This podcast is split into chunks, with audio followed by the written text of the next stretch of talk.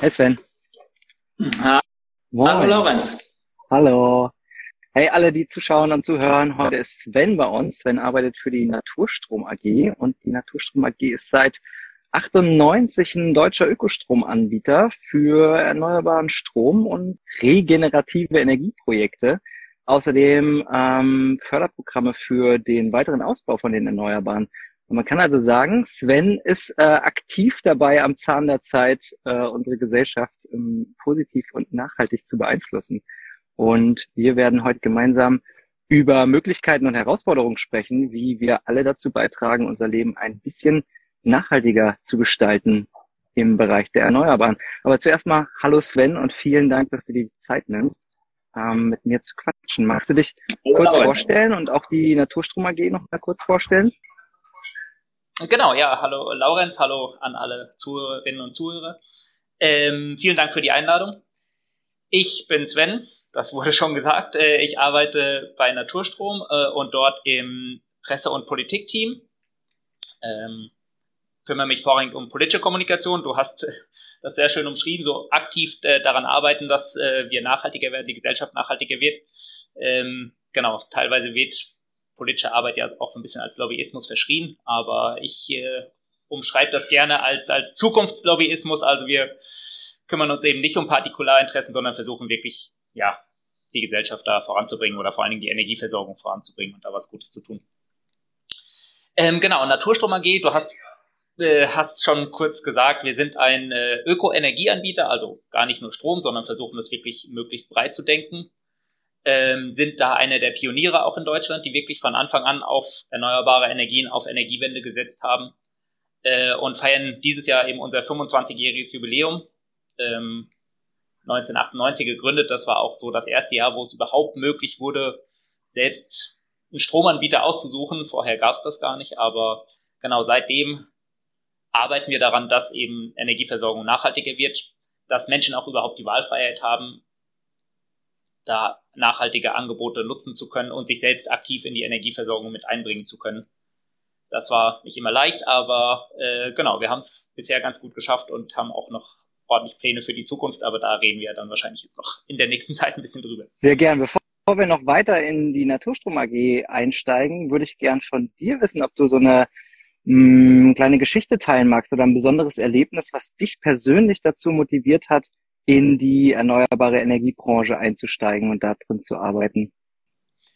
Also es gab nicht so ein Erweckungserlebnis oder so ein äh, ja, Erlebnis, wo man dann sich komplett umgedreht hat, so eine Saulus zu Paulus Geschichte.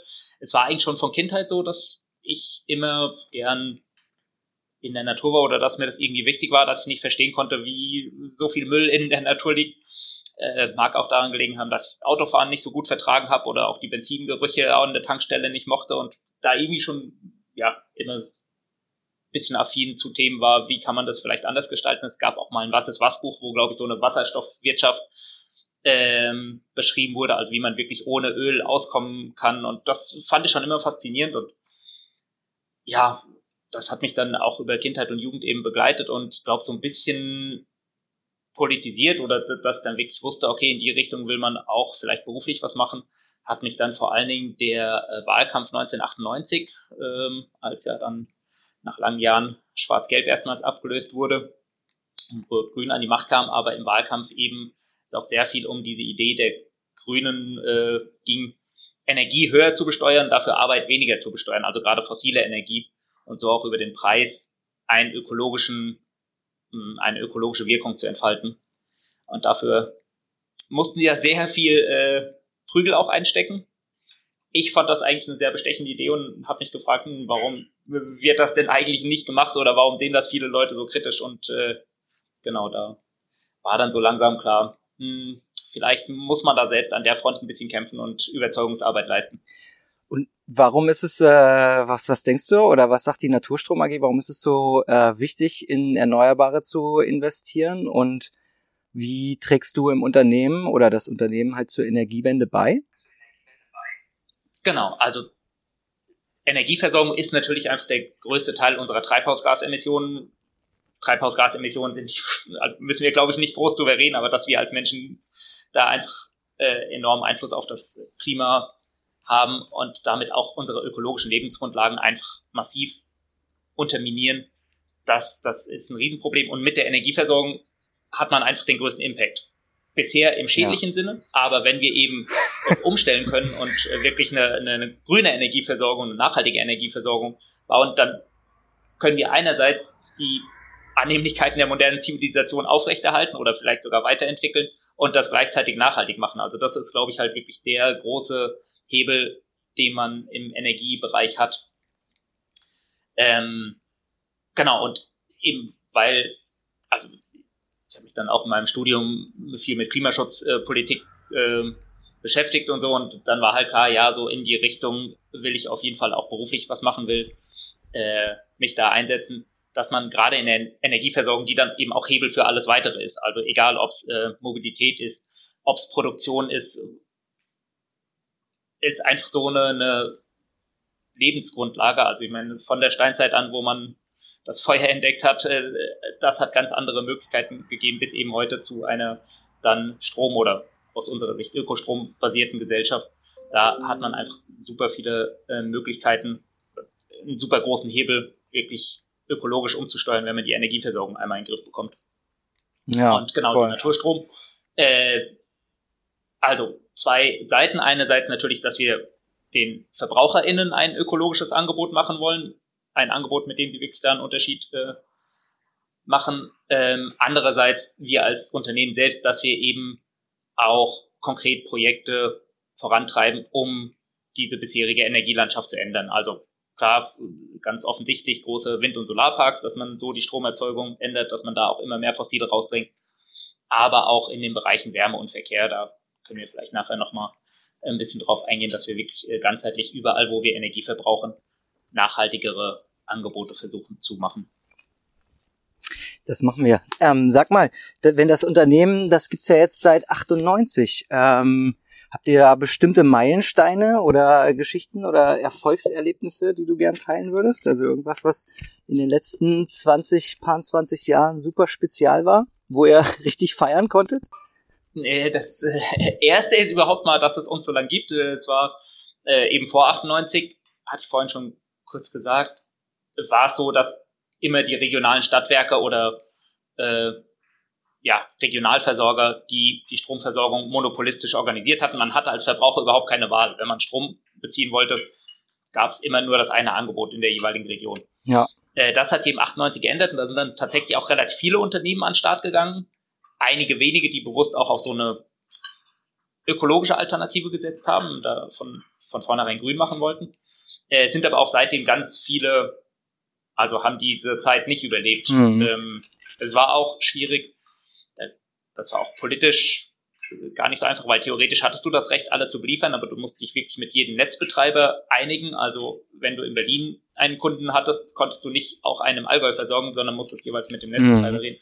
Das hat sich erst 2005 geändert. Also das war so ein erster Meilenstein, dass das überhaupt ein bisschen regulatorisch auch vorangetrieben wurde.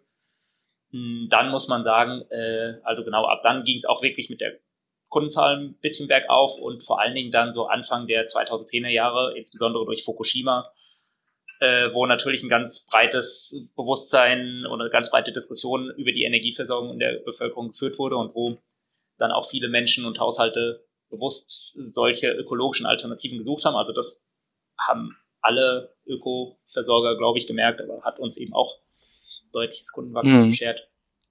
Ähm, und auch in, in der Zeit ging es dann los, dass wir unser Angebot eben auch nochmal deutlich verbreitert haben. Wir haben schon immer neben dem Ökostromangebot eigene Anlagen auch gebaut. Das waren aber in den äh, 2000er Jahren erstmal vor allen Dingen so kleinere Photovoltaikanlagen auf Dächern, auf Kindergärten, äh, auf einer Feuerwehrstation, so gemeinsam mit Bürgerenergiegesellschaften und dann so ab 2010, 2011 war es glaube ich genau, hatten wir den ersten größeren Windpark gebaut, äh, größere Photovoltaikangebote, ähm, haben dann eben auch versucht in den anderen Bereichen, also im Wärmebereich, in Mobilitäts äh, Angebote zu machen. Also da ging es seit 2010 schon deutlich voran. Und jetzt eben, genau, dieses Jahr 25 Jahre, das ist äh, auch ein, ein großer Meilenstein für uns. Und hm.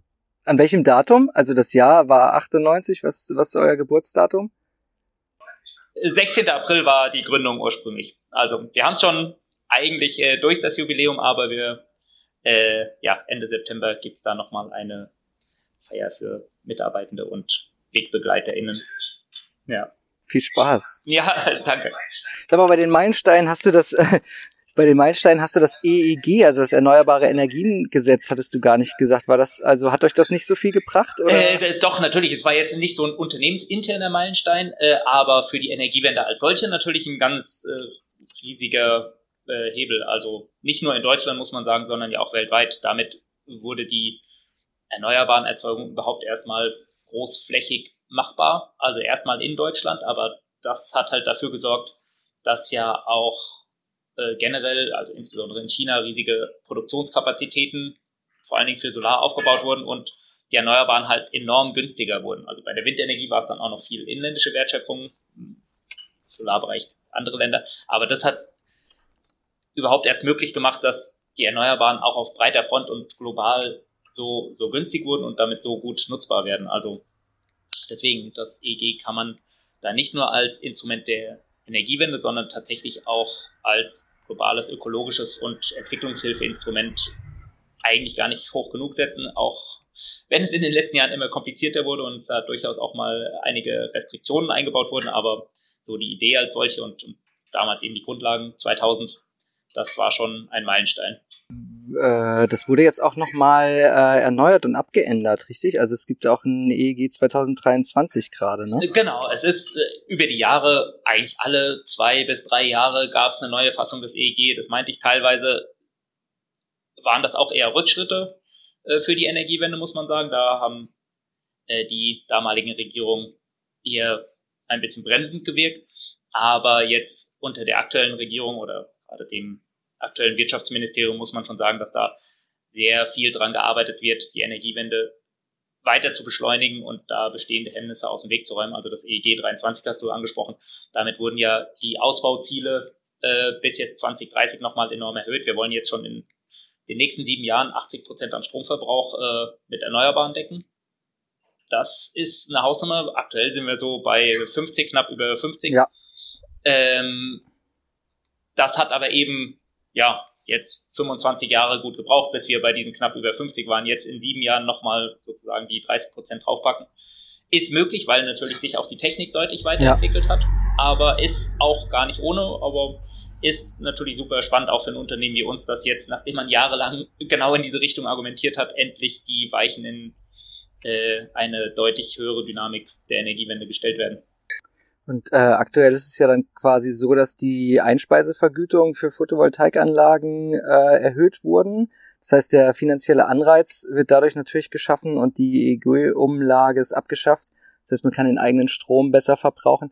Der Nachteil ist eben für diese Altanlagen, äh, dass man da irgendwie höhere Kosten wahrscheinlich für den Umbau hat und es äh, schwierigere Verfahren gibt für die Direktvermarktung vom eigenen Strom. Ist das richtig? Äh, jein, ist die Frage. Also äh, bei Altanlagen, wo du, welche du umbauen willst. Viele laufen ja erstmal für 20 Jahre oder auch noch länger und haben da keine großen Zusatzkosten, ähm, die du abdecken müsstest. Von daher kommen die auch mit den damaligen äh, Einspeisevergütungen äh, ganz gut aus.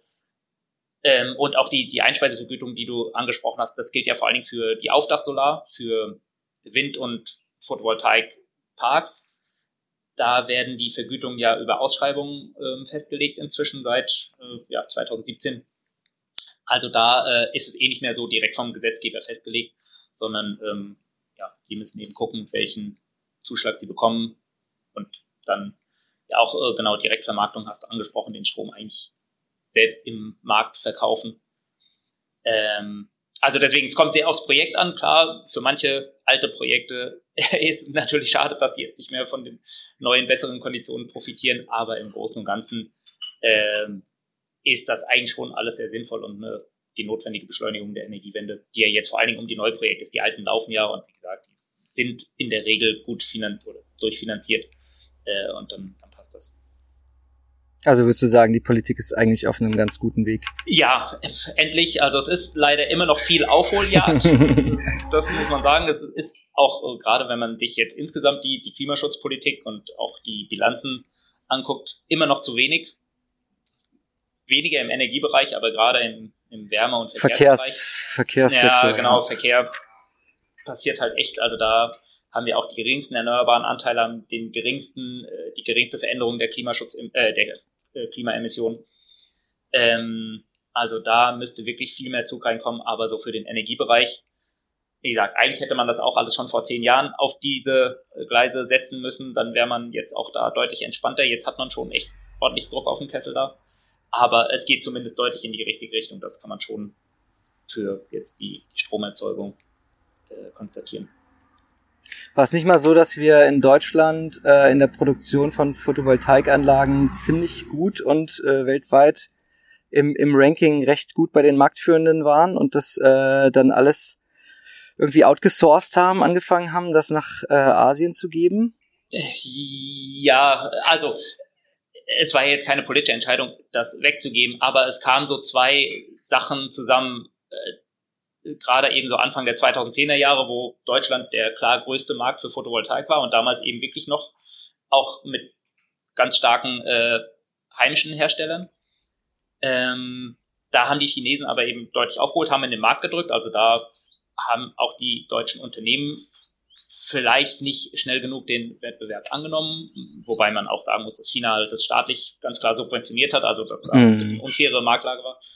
Äh, aber gleichzeitig hat halt die deutsche Regierung auch die äh, Fördervolumina und, und die äh, Mengen deutlich eingekürzt, die halt hier verbaut wurden. Das heißt, du hast einen drückenden Konkurrent, hast von der anderen Seite einen viel kleiner werdenden Markt und das hat halt dann wirklich zum, ja, zur Insolvenz leider von vielen deutschen Herstellern geführt oder zum Abwandern. Also es war jetzt nicht so eine bewusste oder nur politische Entscheidung, aber die haben auf jeden Fall nicht dazu beigetragen, das zu lösen. Äh, das, das ja. muss man leider so sagen. Ein paar Rückschritte leider gemacht, aber ja, gehört. Ja, genau. Und eben, also ich meine, eines, einerseits die Produktionskapazitäten oder die heimische Wertschöpfung, die fehlt, das ist natürlich äh, schon wirtschaftspolitisch schade, aber eben auch, wenn man es klima- und energiepolitisch sieht, man hat riesige Ausbauzahlen Photovoltaik und dann kommt eine Regierung und kürzt die einfach ein. Also da hätten wir auch jetzt schon viel weiter sein können, äh, ja. als wir es heute sind. So, das ist halt auch leider wieder verpasste Zeit gewesen, die man jetzt irgendwie aufholen muss, wenn man überhaupt noch in Reichweite der eigentlichen Klimaziele kommen will. Ja, schade, dass man nicht manchmal in die Zukunft einfach kurz gucken kann. ich habe äh, äh, gerade heute Morgen so darüber nachgedacht, oder ist jetzt ja viel die Frage, welche politische Mehrheiten gibt es, wie äh, diskutiert Gesellschaft, in welche Richtung geht Gesellschaft. Ähm, und da gab es ja letztens auch den Satz von Scholz, er würde keine Entscheidung treffen wollen, für die er nicht auch eine Mehrheit bekommt. Ähm, die ja, vielleicht wirklich so ein bisschen kurzsichtig ist und vor allen Dingen, wo ich mich frage, wie kann man die Mehrheiten organisieren von den Wählern, die eigentlich in der Zukunft kommen. Also weil die Menschen, die in der Zukunft kommen, müssen heutige Entscheidungen ausbaden. Wie kann man diese ja. Perspektive in heutige Wahl- und Mehrheitsentscheidungen einbringen? Also das ist, glaube ich, wirklich eine grundlegend große Herausforderung. Und kamen dir da paar Gedanken, wie man das machen könnte? ja, ich, ich denke noch drauf rum. Wie gesagt, das war gerade heute Morgen auf dem Weg zur Arbeit, hatte ich hatte den Podcast gehört, wo es ein bisschen darum ging. Ähm, es ist ja, also ich meine, wir haben halt ein Problem auch gerade mit dem demografischen Wandel oder Problem, die Bevölkerungsstruktur ist so, wie sie ist, aber dass natürlich ältere Menschen deutlich überrepräsentiert sind äh, da gibt's ja durchaus Ideen wie äh, Wahlalter absenken wäre zumindest so ein, so ein kleiner Punkt. Ähm, hm. Oder auch Familien oder beziehungsweise jeden Menschen einfach eine Stimme geben, um Familien dadurch ein bisschen äh, überzugewichten. Das sind ja so Ideen, die es jetzt an der reinen Wahlurne etwas mehr berücksichtigen könnten, die, die Zukunftsperspektiven sozusagen. Aber auch das sind ja dann alles nur Menschen, die sozusagen schon da sind und nicht die vielleicht jetzt erst auf die Welt kommen äh, oder die dann in 30 Jahren äh, ihre Jugend erleben und die Welt, die wir denen dann hinterlassen haben. Und das in heutige Entscheidungen einzupreisen, wird, glaube ich, echt noch ein, ja, da muss man noch ein bisschen drauf umdenken. Aber ja, auf jeden Fall ein, ein wichtiges Thema.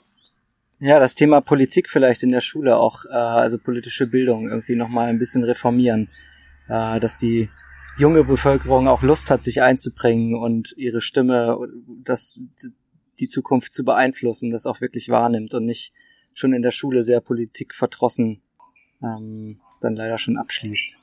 Äh, wobei ich den Eindruck ja bei der aktuell nachwachsenden Generation nicht habe. Also im Gegenteil, die mischen sich ja schon ordentlich ein oder wissen, glaube ich, auch ganz gut, was sie wollen und was sie nicht wollen. Was eine sehr positive Entwicklung finde. Na, dann müsste eigentlich nur das Wahlalter ein bisschen runtersetzen und natürlich die Älteren müssten sich damit abfinden. dass äh, sich dadurch natürlich auch eine ganze Menge verschiebt oder verändert oder verändern kann. Genau, also äh, ich glaube, das ist halt wirklich so ein Thema, die Veränderung. Das ist natürlich erstmal immer schwierig. Ja, man macht es nicht mehr so, wie man es gewohnt ist. Äh, da Leute einzubinden, denen das wirklich gut zu erklären, denen idealerweise auch Vorteile daraus zu generieren. Ich glaube, das äh, wird ein ganz wichtiger Punkt und um da vielleicht auch wirklich auf unser äh, eigentliches Thema oder aufs Unternehmen nochmal zurückzukommen.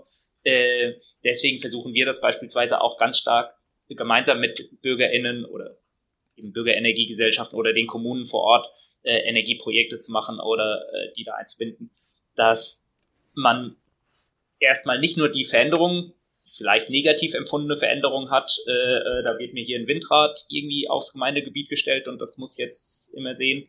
Hm. Äh, sondern dass man auch ganz konkret merkt, okay, da fließen Einnahmen an die Kommune. Ich kann mich vielleicht selbst beteiligen, ich kriege vielleicht einen günstigeren Strompreis.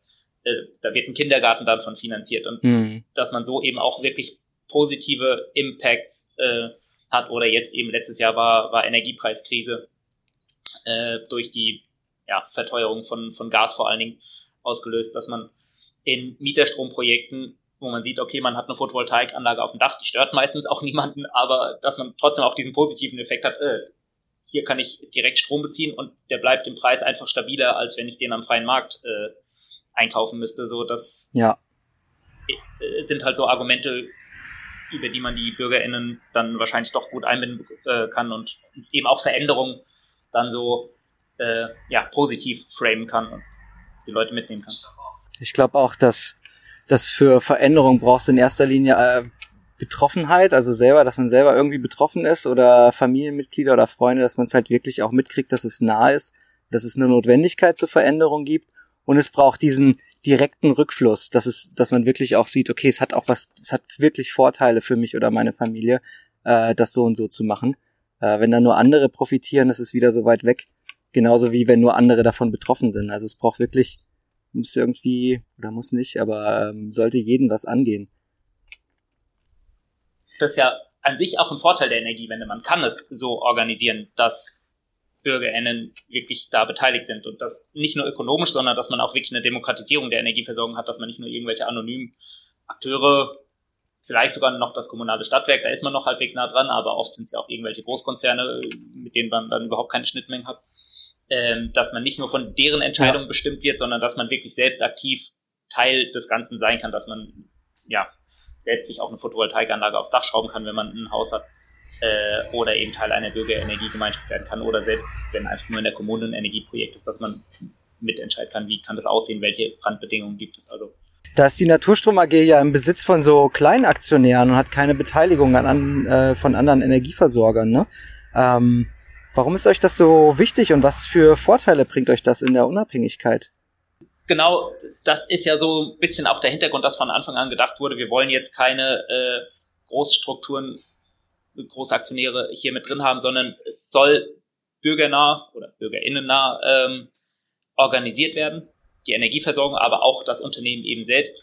Und ja, so müssen wir erstens, also bei vielen anderen Energieversorgern oder auch Ökoanbietern stehen ja doch äh, noch fossile Konzerne auch irgendwo im Hintergrund.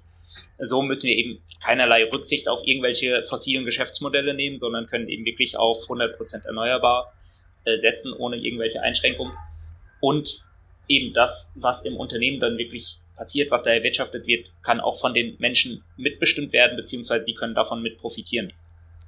Ähm, man merkt auch, äh, hatten gerade letztens äh, eine Hauptversammlung, also das Gremium, wo eigentlich die Unternehmenseigentümer, die ganzen kleinen Aktionäre dann zusammenkommen und über den weiteren Kurs des Unternehmens entscheiden.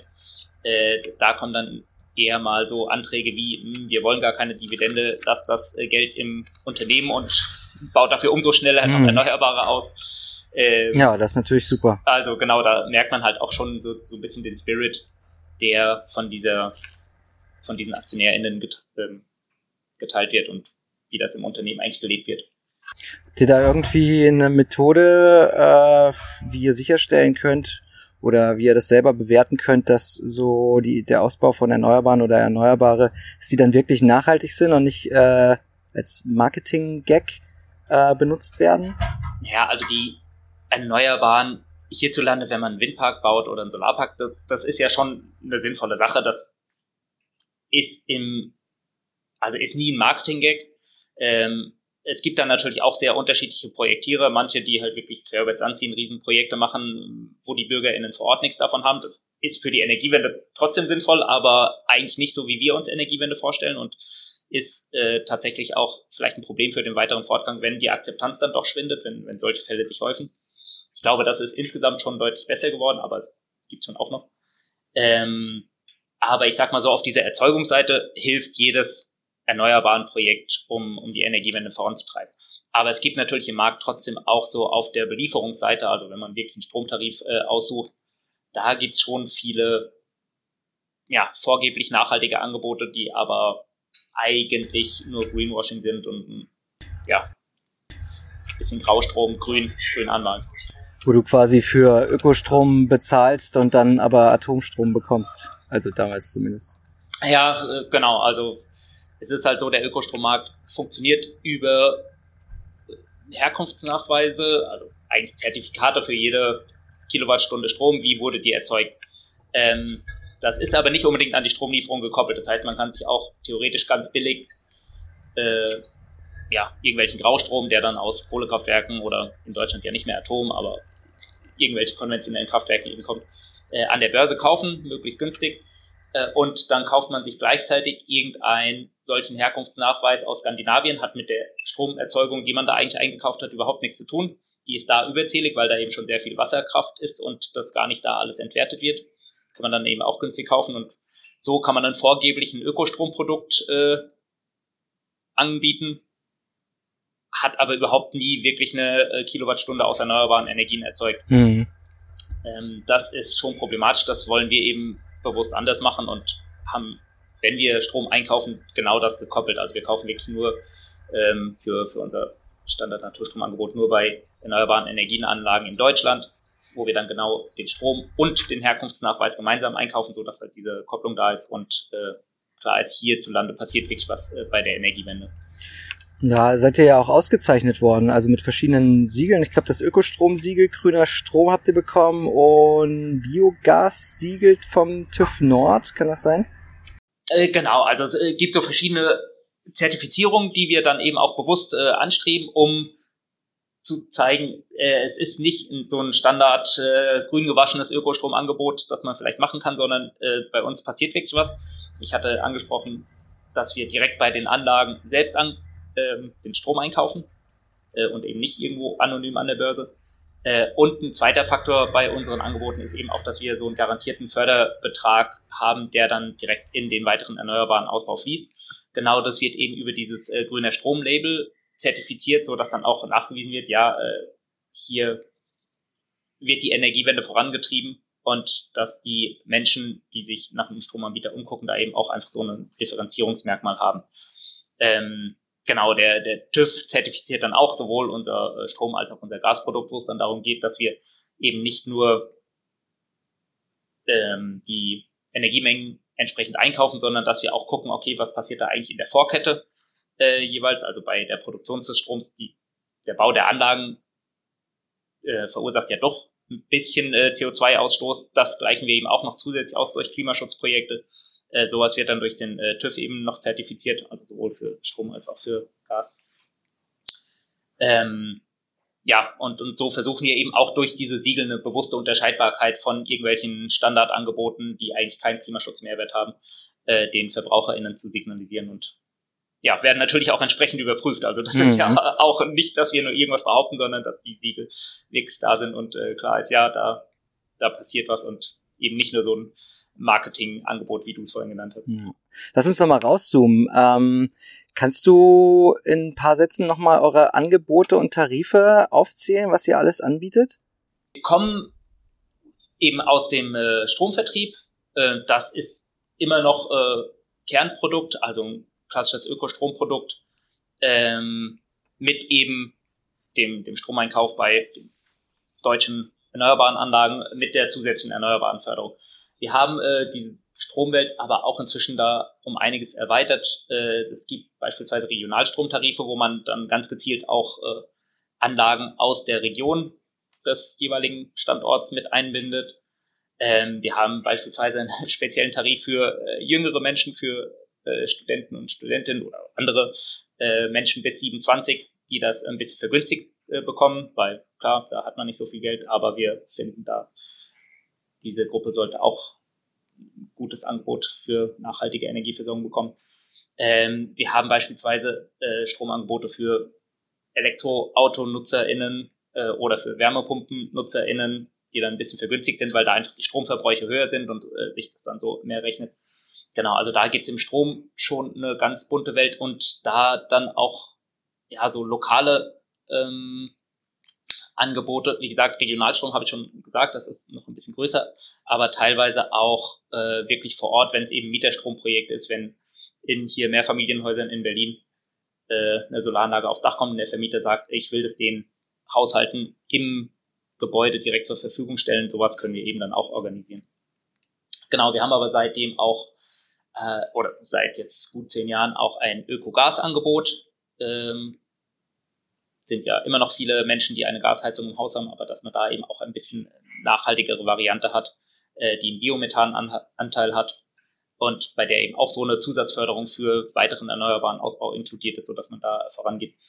Und jetzt aber seit einigen Jahren versuchen wir eben nicht nur so diese klassische Energiebelieferung äh, zu machen, sondern auch äh, wirklich vor Ort in Wärmeprojekte. Also da haben wir Wärmenetze sowohl im ländlichen Raum als auch in, in äh, urbanen Projekten, wo wir äh, ja so kleine Quartiere versorgen über Wärmenetze mit Wärmepumpen, äh, mit teilweise Biomethan, BHKW, äh, mit Solarthermie und, und Geothermie. Also breit aufgestellt. Ganz bunte Mischung. Ja. Ja, äh, und genau jetzt seit ein paar Jahren auch im Mobilitätsbereich, wo wir versuchen so äh, ja, mit, also Ursprung war ein E-Lastenrad-Sharing-Projekt, Donkey in Köln. Mhm.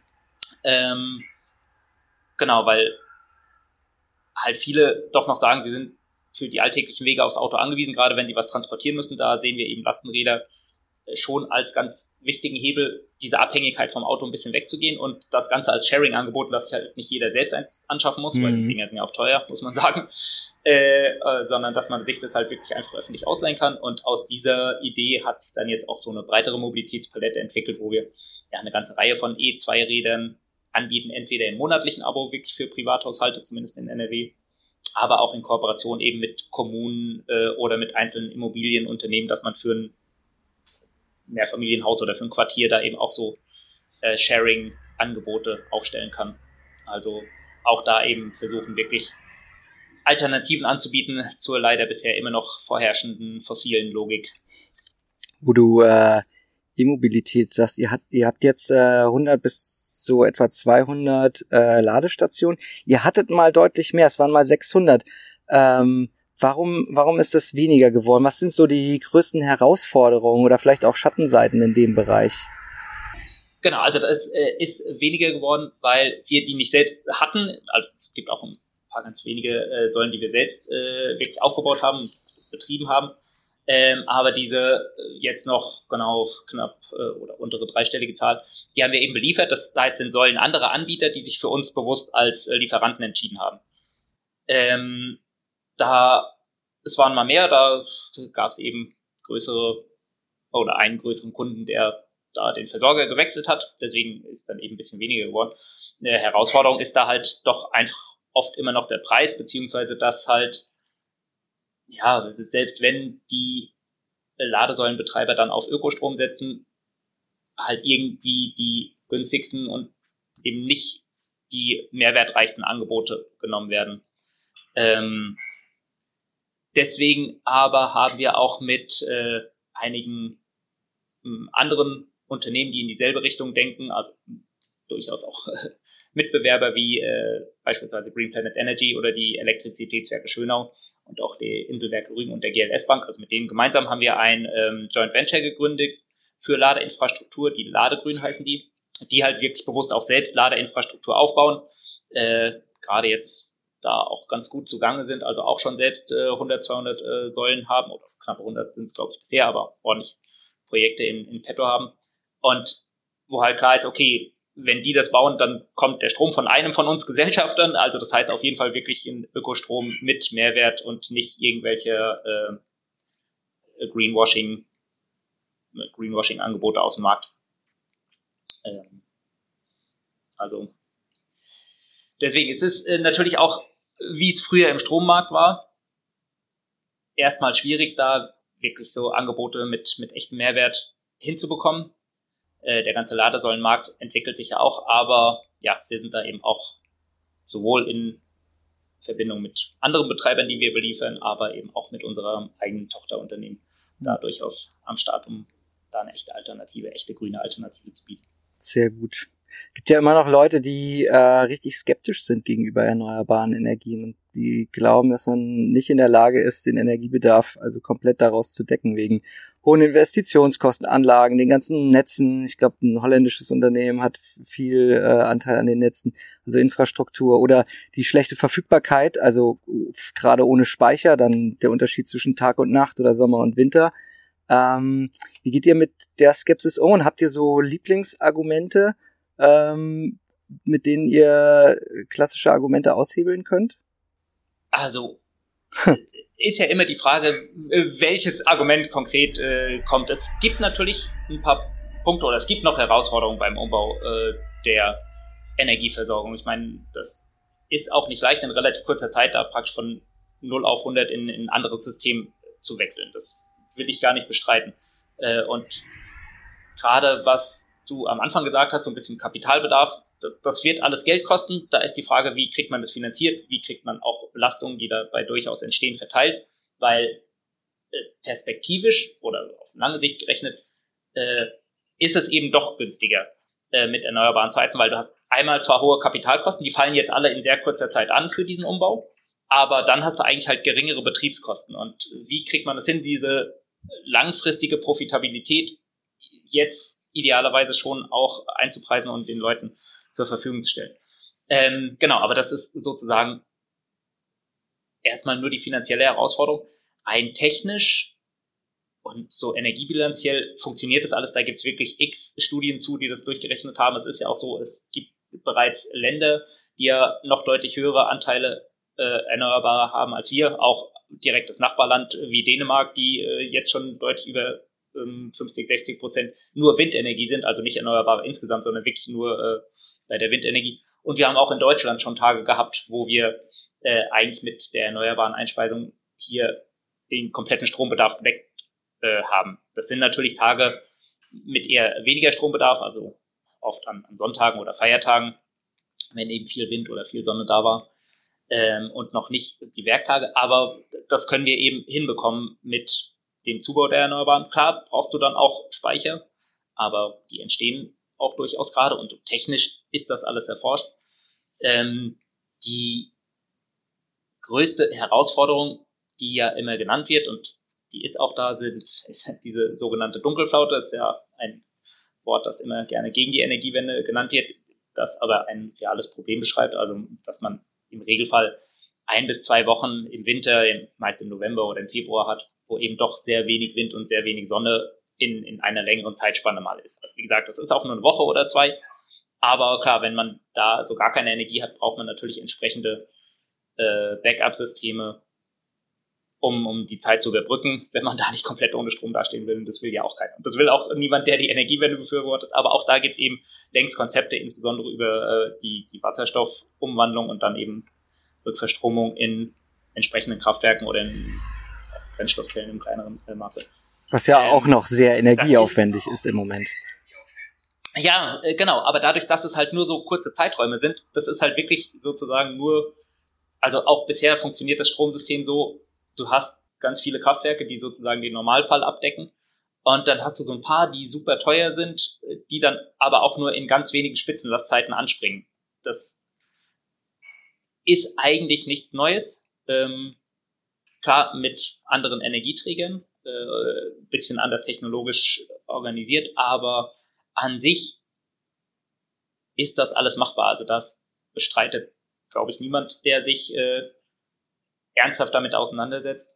Es ist jetzt nur ein bisschen die Frage, wie schnell geht es, wie kriegen wir es finanziert. Ähm, in der Theorie wäre eine Möglichkeit, äh, die Erneuerbaren so auszubauen, dass es mehr Strom produziert, als wir verbrauchen und diesen Mehrstrom, den wir produzieren, vielleicht dahingehend zu benutzen, äh, Wasserstoff sicher zu speichern, um dann in dieser äh, dunklen Zeit eben davon zehren zu können. Genau, das ist so der Hintergedanke. Das musst du natürlich auch, also ich meine, das ist halt die Herausforderung dabei, dass Erneuerbare stärker fluktuieren. Du brauchst halt insgesamt mehr Leistung, als verbraucht wird. Ähm, dann hast du halt Momente, wo deutlich mehr Strom erzeugt wird, auch als verbraucht. Deswegen muss ich auch das Stromsystem insgesamt flexibilisieren. Aber da haben wir schon ganz viele Elemente. Eben äh, der, der Umbau beispielsweise zu Elektromobilität äh, und auch zu Wärmepumpen kann dabei eher helfen, weil man da zusätzliche Stromverbraucher hat, die man idealerweise so systemdienlich äh, einsetzt, also genau dann laufen lässt, wenn viel Strom da ist. Ähm, auch das ist aber grundlegend nichts Neues. Also wir haben äh, in den Hochatomkraftzeiten so in den 60er, 70er, 80er Jahren äh, haben wir überall Nachtspeicheröfen eingebaut, weil die Atomkraftwerke nicht so gut geregelt werden konnten mhm. und die dann nachts keine Abnahmequelle mhm. hatten und dann hat man da halt solche Öfen eingebaut, die äh, ja den, den Strom nachts gezogen haben. Oder deswegen leuchten in Belgien äh, nachts die, die Autobahnen oder beziehungsweise sind beleuchtet, weil da halt viel Atomkraft noch ist. Äh, also deswegen es war schon immer so, dass man Stromsystem auf die Erzeuger hin ausgerichtet hat.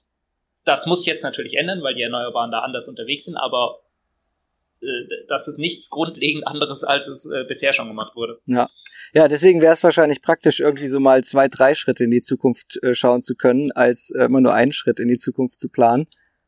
Äh, an, an ganz vielen dieser Schritte sind wir eben schon dran. Ähm, also, wie gesagt, wir haben jetzt schon 50, 60 oder knapp über 50 Prozent Erneuerbare im System. Der erneuerbaren Ausbau wird jetzt eben mit den politischen Entscheidungen deutlich beschleunigt. Also da erstmal so die reine Stromerzeugungsseite, da haben wir eine sehr gute Grundlage.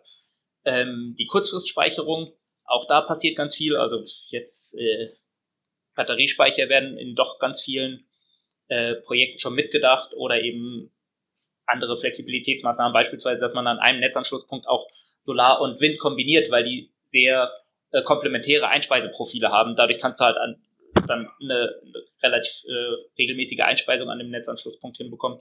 Einfach nur, indem beide Technologien da zusammen denkst. Ähm, das Einzige, was sozusagen noch nicht auf breiter Front verfügbar ist oder gerade so im Markt passiert, ist tatsächlich so diese, diese Wasserstoffabsicherung. Aber auch das sind von der Grundlage Technologien, die längst bekannt sind, die längst angewendet werden.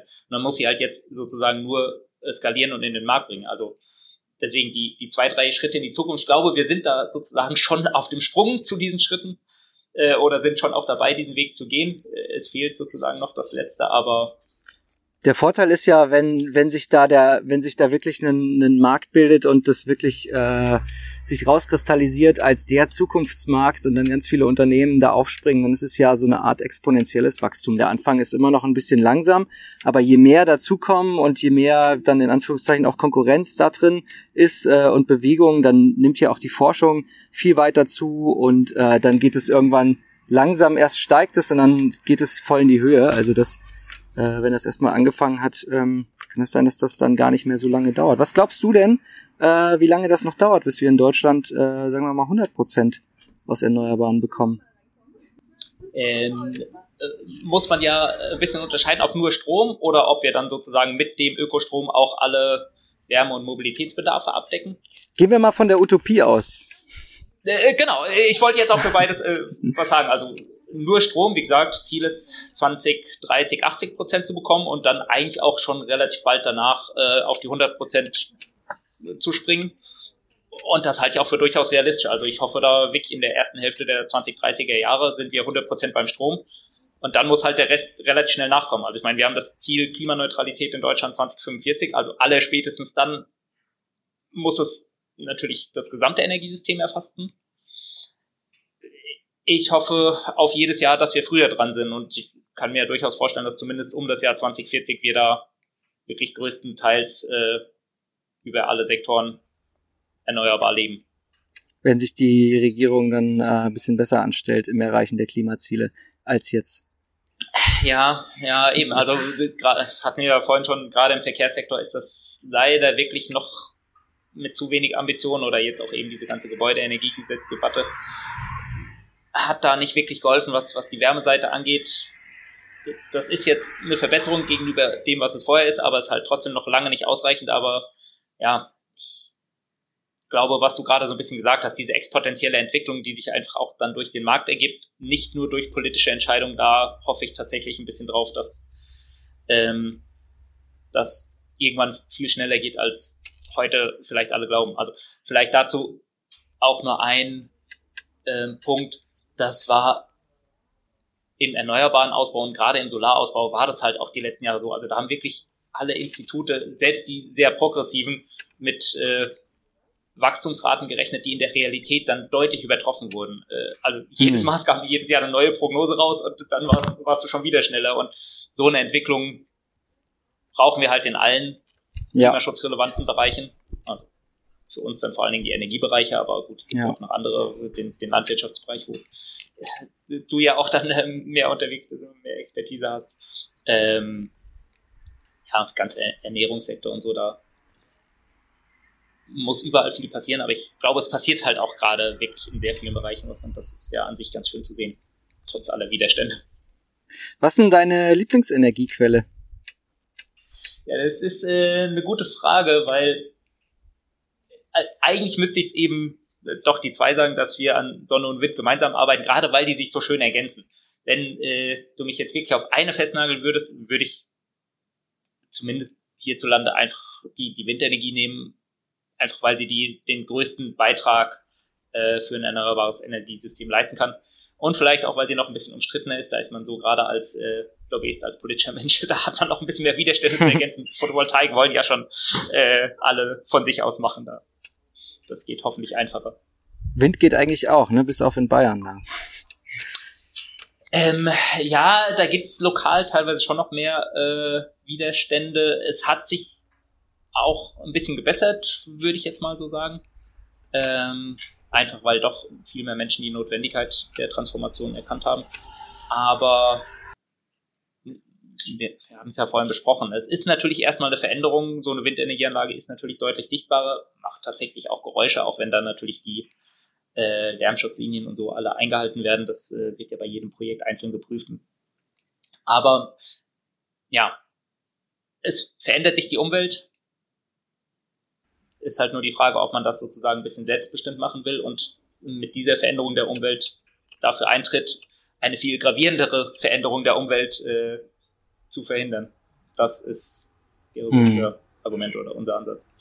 Hm, ich würde dich natürlich auch nicht festnageln. Also Wind und Sonne klingt beides richtig gut. ja, genau. Also wenn ich die Freiheit habe, dann schon gemeinsam. Die werden einfach äh, wirklich das Energiesystem in Deutschland prägen. Wie gesagt, ergänzen sich auch hervorragend, sind einfach auch ökonomisch so überzeugend die günstigsten Energien. Natürlich braucht es auch noch ein paar Elemente drumherum, aber das ist sozusagen die Basis für alles andere, für die ganze Transformation im Energiesystem, die wir brauchen und die wir angehen.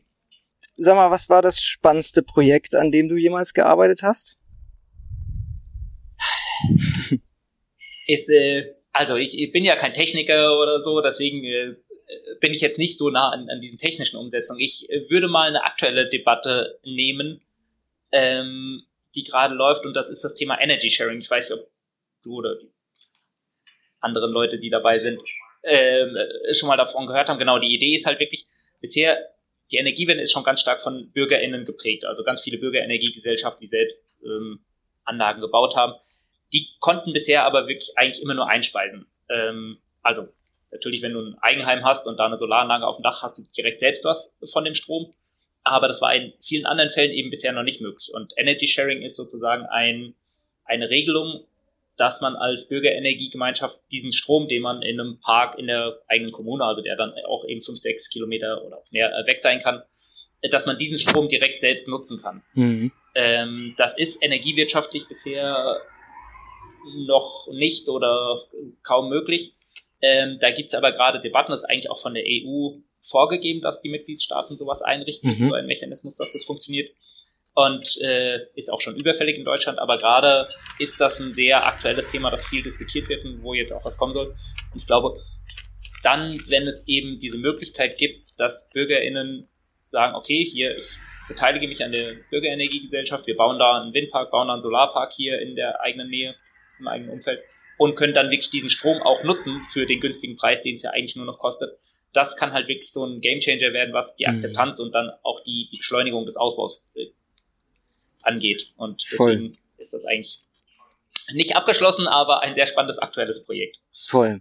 Ja, für gute Veränderung ist natürlich wichtig, zweigleisig zu fahren und bottom-up genauso wie top-down äh, zu arbeiten und davon sich von beiden, beiden Richtungen zu nähern.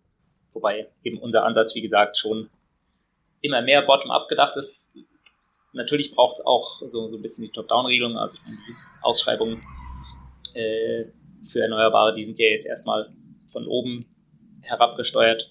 Aber du musst halt die BürgerInnen einbinden, sonst kriegst du die Projekte nicht umgesetzt, kriegst keine Akzeptanz, ja. kriegst halt keine Mehrheiten für ja. den ganzen Klimaschutz und ja, das können wir uns nicht leisten. Und es ist ja auch ein schönes Ziel, einfach die BürgerInnen mit einzubinden und nicht nur irgendwas vorzugeben, selbst wenn vielleicht das Ergebnis das Richtige wäre. Darum geht's ja in der Gesellschaft eigentlich. Äh, genau, ja. So, äh, es wird ja auch immer vorgeworfen, äh, es soll eine Ökodiktatur kommen. Hm, nein, das wollen ja alle Klimaschützer gerade nicht, sondern das ganze Klimaschutz ist ja auch eigentlich eine, eine Bottom-up-Bewegung, äh, die von unten kommt. Ähm, natürlich wäre das Ziel irgendwie oder das Ergebnis das gleiche, wenn sozusagen eine Regierung alles durchdrückt, was dann Richtung Klimaschutz geht oder wenn es von unten kommt. Aber äh, ja, wir sind und wir wollen eine liberale Gesellschaft, wir wollen die BürgerInnen dabei haben und die sollen eigentlich genau der Treiber für diese Veränderung sein und deswegen muss man ähm, ja da die BürgerInnen aber natürlich auch mitnehmen oder denen die Möglichkeit geben, sich zu beteiligen. Voll klar, also die Sinnhaftigkeit verstehst du ja erst wirklich in Gänze und das, den Nutzen, wenn du es halt selber irgendwie daran beteiligt bist, das partizipativ mitentscheiden kannst äh, und da wirklich mit eigenen Augen sehen kannst, was das, was es bringt. Ansonsten ist es ja, ja, ansonsten versteht man gar nicht warum und welche Notwendigkeit. Ja. Ähm, was das, äh, könntest du sagen, was das Wichtigste, was du in deiner Karriere gelernt hast? Ähm, aber wahrscheinlich ist es auch genau das, was, was wir jetzt schon besprochen haben. Man muss die Menschen mitnehmen, so ohne die funktioniert es nicht. Man kann die tollsten Konzepte haben, super Ideen. Äh, wenn man mit denen nicht in den Dialog geht und die Leute versucht zu überzeugen oder eben einfach denen die Argumente präsentiert, dann äh, hilft es nichts. Könntest du mal einen guten Rat geben, äh, der oder die gern in der erneuerbaren Energiebranche arbeiten möchte oder anfangen möchte? Ähm, ich, ich glaube, man muss das gar nicht irgendwie so steuern. Also einfach die eigenen Interessen verfolgen. Die Erneuerbaren ist auch so vielfältig. Es hat für so viele unterschiedliche Menschen und Begabungen und Talente äh, Platz. Deswegen also wirklich eigentlich da dem folgen, wofür man sich interessiert. Ähm, und dann gibt's da, glaube ich, auch Anwendungsfelder in der erneuerbaren Branche. Ist sehr angenehm bei euch, bei Naturstrom? Also, natürlich, das muss ich doch jetzt sagen. Nein, tatsächlich, ähm, ich äh, fühle mich sehr wohl. Äh, wir sind eben auch ein sehr vielfältiges Unternehmen, eben mit den ganzen verschiedenen Aktivitäten, was es äh, für mich spannend macht. Ähm, ich habe schon immer in so der ganzen Energiewende, Umweltverbandsszene ähm, gearbeitet und mich auch bei meinem letzten Arbeitgeber sehr wohl gefühlt und hätte tatsächlich nur sehr wenige Unternehmen gehabt, die für mich in Frage gekommen wären als, ja, als Arbeitgeber. Äh, und das hat hier dann mal geklappt oder gepasst. Und ich habe es jetzt auch, genau, ich bin jetzt knapp über vier Jahre da, habe es seitdem nicht bereut und kann das auch sehr weiterempfehlen. Wie gesagt, wir machen sehr viel. Wir suchen auch in ganz vielen Bereichen Leute. Also das gerne auch als Aufruf, falls sich Leute da noch umschauen, äh, schaut gerne mal bei uns vorbei. Und Kennt ihr die äh, Solarcamp-Bewegung? Äh, sagt mir jetzt nichts. Ist äh, ein Projekt, was in mehreren Städten ähm, stattfindet und da geht es darum, drei Wochen ein bis zwei Gruppen äh, auszubilden, in Anführungszeichen, zu Solarinstallationshilfskräften. Da gehört dann noch eine Woche Praktikum in einem Betrieb mit dazu. Also da gibt's kooperierende Solarbetriebe. Und die Aussicht ist, äh, nach den drei Wochen dann einen Ausbildungsplatz in einem Betrieb zu bekommen. Und das ist als Initiative organisiert, gibt's jetzt in vielen deutschen Städten. Ähm, ist auch so eine Bottom-up-Geschichte, äh, die dann irgendwie versuchen, die Politik und die, also Regionalpolitik mit einzubinden, um zu gucken, okay, wie können wir jetzt diesen Fachkräftemangel vor allem in der äh, erneuerbaren Energiewende, wie können wir das ein bisschen ausgleichen aus uns selbst heraus? Finde ich auch ein sehr spannendes Projekt. Nee, äh, stimmt, wo du es erzählst. Also der Begriff, äh, den Begriff hatte ich gerade nicht präsent, aber genau so die Aktivitäten, das hatte ich auch schon gehört und natürlich ist auch super sinnvoll gerade ähm, halt sowohl die Solaranlagen aufs Dach zu bringen, aber auch in den Heizungskellern äh, da die Veränderung herbeizuführen. Da braucht es halt jetzt viele Menschen. Wie gesagt, eigentlich hätte man das alles viel früher angehen können, aber jetzt muss man halt in, in kurzer Zeit viel aufholen. Ähm, und das sind natürlich auch Chancen für viele Menschen. Ich war äh, gerade letztens bei äh, Enpal, ist ja auch so ein jetzt inzwischen doch relativ großes äh, Solar-Startup aus Deutschland, die genau das auch machen, natürlich auf einer Unternehmensebene und nicht so äh, basisdemokratisch. Ähm, aber ja, wo die auch in sehr kurzer Zeit versuchen, neue Menschen für die Energiewende äh, mit einzuspannen.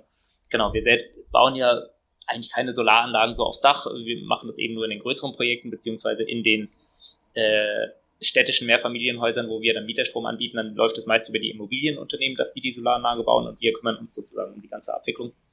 Aber ja, gerade da fehlt nicht nur da, aber auch, auch da fehlt und es ist natürlich super spannend, wenn man äh, da auch erstens mehr Menschen dann für die Energiewende gewinnt und zweitens eben den Menschen eine neue äh, Jobperspektive auch bietet. Fällt mir ein, habe ich gelesen, ihr seid auch im Ausland unterwegs. Ähm, so ein bisschen Entwicklungshilfe macht ihr auch, oder? Hast du da ein Projekt? Also, äh, wir nicht selbst, das wäre vermessen, aber ähm, Genau, ich hatte vorhin ganz kurz erwähnt, dass wir eben nicht nur versuchen, die Energie selbst da auf erneuerbare Energien zu setzen, sondern auch die Emissionen, die beim Bau äh, entstehen, ja. auszugleichen oder eben auch äh, bei unserem Ökogasprodukt sind ja auch fossile äh, Anteile mit drin, dass wir da eben auch die Emissionen, die dabei entstehen, über solche Klimaschutzprojekte auszugleichen. Ähm, wie gesagt, das machen wir natürlich nicht selbst, sondern kaufen da so Klimaschutzzertifikate ein, aber das eben nach möglichst hohem Standard und versuchen dabei eben auch darauf zu achten, dass man nicht nur, nur in Anführungszeichen irgendwelche äh, Baumpflanzungen macht, sondern dass man da auch im Ausland wirklich die erneuerbare Nutzung voranbringt. Ähm, also so ein Projekt, das wir jetzt schon jahrelang machen, ist gemeinsam mit der Anderi-Hilfe, ist ein Verein aus Bonn, da ein Entwicklungshilfeverein eben, ähm, die Solarlampen in Bangladesch bereitstellen. Da ist es eben ganz oft noch so, dass in den Häusern und Hütten äh, abends nur Licht per Kerosinlampe mhm. möglich ist, äh, was erstens nicht besonders gesund ist in den Häusern ja. und eben auch äh, weiter fossile ähm, Energienutzung ist. Äh, und dass man da eben solche Solar, äh, kleinen Solarsysteme baut, dass zumindest abends für ein paar Stunden Licht noch ist, äh, dass man da eben auch ja, entweder Bildung oder äh, wirtschaftlichen Aktivitäten noch nachgehen kann oder auch einfach soziale Aktivitäten zusammenkommen kann und nicht äh, ja, von der Dunkelheit so gefallen ist. Gibt aber eben auch Projekte, wo wir beispielsweise auf, auf Krankenhäusern äh, in Bolivien, auf einem Krankenhaus in Bolivien gab es da mal, dass wir eine Solaranlage installiert haben, dass da die Energienutzung äh, gesichert und nachhaltig gesichert wird. Ähm, genau, so verschiedene Projekte quer über den Globus, wie gesagt, um bewusst auch die erneuerbaren Nutzung nach vorne zu bringen und die Klimaschutzemissionen oder Klimaschutz da auch voranzubringen. Ja. Wenn du, wenn du auf der ganzen Welt mit einem Schnips eine Sache ändern könntest, jetzt so ganz persönlich, muss gar nicht äh, mit Erneuerbaren zu tun haben, aber was wäre das? Ein Schnips. Ähm, dass niemand mehr äh, wissentlich Falschinformationen verbreiten kann. Ich glaube, das ist halt wirklich wie gesagt, wir haben viel Debatten über die Energiewende und ich habe schon öfter gesagt, wir müssen die BürgerInnen mitnehmen und ich glaube, das funktioniert auch gut, ähm, wenn halt einfach wirklich Argumente klar und transparent sind. Ähm, es gibt hm. aber gerade in den letzten Jahren, also ich meine, diese ganze Entwicklung in Amerika, aber die ja auch äh, hierzulande immer mehr äh, zunimmt, dass einfach Leute bewusst Informationen streuen, von denen sie wissen, die sind falsch und damit einfach auch eine Hysterie in die Debatte bringen, einfach Leute fehlleiten. Das ist wirklich ein Problem und das, also insbesondere auch für die Energiewende, wo viel debattiert wird, aber halt generell, dass das einfach Zusammenleben enorm schwierig macht und da, ja, habe ich gerade ja, gestern mit einem Kollegen länger Diskurs. drüber geredet, genau, also das, das kann halt wirklich ein enormer Sprengstoff für die ganze Gesellschaft sein und deswegen, ja. ich glaube, wirklich, es gibt sehr viele gute Argumente für die Energiewende, für Klimaschutz und wir könnten es gibt ja auch große Mehrheiten dafür, das will ich jetzt gar nicht in Abrede stellen, aber die Debatte wird halt auch wirklich enorm emotionalisiert in den letzten Jahren. Ähm, und das. Durch alternative Wahrheiten. Äh, so. Genau, eben. Und äh, wenn, wenn das alles weg wäre und man sich wirklich rational mit Argumenten äh, auseinandersetzen würde, wie gesagt, man kann da auch durchaus unterschiedlicher Meinung sein oder sagen, äh, ja, keine Ahnung, die Windenergie, die, die gefällt mir hier aber wirklich nicht. Wir müssen dafür umso mehr Solar bauen. Dann muss man das aber genau abwägen, weil im Endeffekt führt nichts daran, oder gut, du könntest auch sagen, wir wollen keinen Klimaschutz, wir nehmen halt den Kauf, dass die Welt äh, im Durchschnitt 4 Grad wärmer wird mit allen massiv negativen Konsequenzen. Auch, ist auch eine Meinung. Äh, ist auch eine Meinung, wenn die wenigstens rational vorgetragen wird. Äh, äh hm kann ich mit leben. Aber zu sagen, äh, nö, wir machen keinen Klimaschutz und es wird auch nichts passieren, das ist einfach nicht wahrheitsgetreu und ja, wie willst du mit so Menschen, äh, wie willst du die noch abholen? Also das ist halt wirklich ein, ein Problem, so diese Fake News. Ähm, hm, ja, ganz real. Wie könnte man dem, wie könnte man dem Herr werden? Oder also. du hast nur gesagt, ich habe einen Wunsch frei. Ja. dieses Rad ist schwierig zurückzudrehen mit voranschreitender Technik. Also die Technikevolution, die geht ja äh, nochmal schneller als die biologische Evolution und lässt sich ja eigentlich kaum zurückdrehen. Also ja, das, das war genau auch ein Punkt, an dem wir dann gestern eben in unserem Gespräch waren, ob das jetzt so ein bisschen Anpassungsschmerzen nur sind, dass künftigere Generationen auch einfach mit den aktuellen technischen Entwicklungen viel selbstverständlicher umgehen und das viel besser einordnen können. Ähm, ist natürlich eine Hoffnung, aber aktuell, ja, ist das auf jeden Fall ein, ein Punkt, hm, oder ist diese ganze technische Entwicklung da auf jeden Fall ein enormer Beschleuniger für diese gesellschaftlichen Dissonanzen und das, ja, nicht unbedingt im förderlichen Sinne. Nochmal was ganz anderes, bevor wir zum Ende ja. kommen. Was machst du als Lieblings Lieblingsbeschäftigung zu Hause, außerhalb der Arbeit? Äh, muss es zu Hause sein?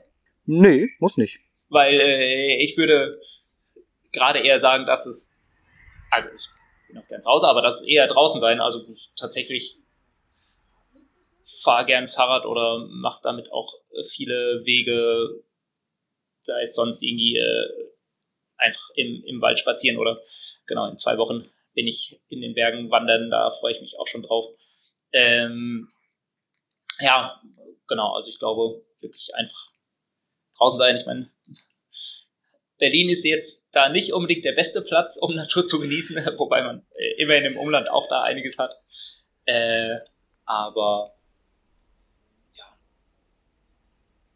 auch hier kann man in den, in den vielen Parks und Grünflächen es sich durchaus gut gehen lassen. Wie kann man, äh, wie, wie kann man bei euch mitmachen? Also ich, ich ist eine rhetorische Frage. Ich bin seit zwölf Jahren bei euch. Ähm, deswegen finde ich es auch äh, richtig cool, dass wir jetzt miteinander reden. Äh, für Leute, die äh, Lust haben, mehr zu erfahren oder den Stromanbieter zu wechseln? Genau, das geht ganz einfach. Also erstmal danke für äh, deine Kundschaft und deine Treue dann auch. Ähm, wie gesagt, Stromanbieterwechsel super einfach, einfach über unsere Seite ähm, Adressdaten eingeben und den Wechsel machen wir dann. Das geht wirklich in drei Minuten und tatsächlich ist es so, die Energieversorgung hat bei jedem Bürger, jeder Bürgerin den höchsten CO2-Ausstoß. Also wenn man wirklich äh, klimafreundlich erleben will, dann kann man darüber ganz viel schon machen. Ähm, und ansonsten mitmachen, genau, wie gesagt, wir haben auch viele offene Stellen. Ähm, wir haben auch immer wieder äh, Projekte gemeinsam mit Bürgerenergiegemeinschaften, wo man äh, ja, Projekte mitfinanzieren kann. Äh, genau, in, in Genossenschaften. Also da gibt es vielfältige Möglichkeiten, aber das ist eigentlich alles auf unserer Seite gut aufbereitet. Wie gesagt, der einfachste Weg ist, ist der, den Stromvertrag oder den Gasvertrag zu wechseln. Das ist auch ganz vorne auf unserer Seite, aber wenn ihr euch da ein bisschen durchklickt unter naturstrom.de, dann findet man auch durchaus andere Möglichkeiten. Super. Geil, Sven. Ich danke dir vielmals für das Gespräch. Ja, danke dir für die Gelegenheit. Sehr aufschlussreich. Und ich wünsche dir sehr, sehr viel Spaß in den Bergen. Ja, danke schon mal und äh, viel Erfolg bei eurem Projekt weiter noch. Dankeschön. Grüß äh, Britta, ganz lieb. Und alle Kollegen. Ja, danke. Ich wünsche dir noch einen schönen Tag. Guten Tag. Danke dir auch. Ciao. Mach's gut. Tschüss.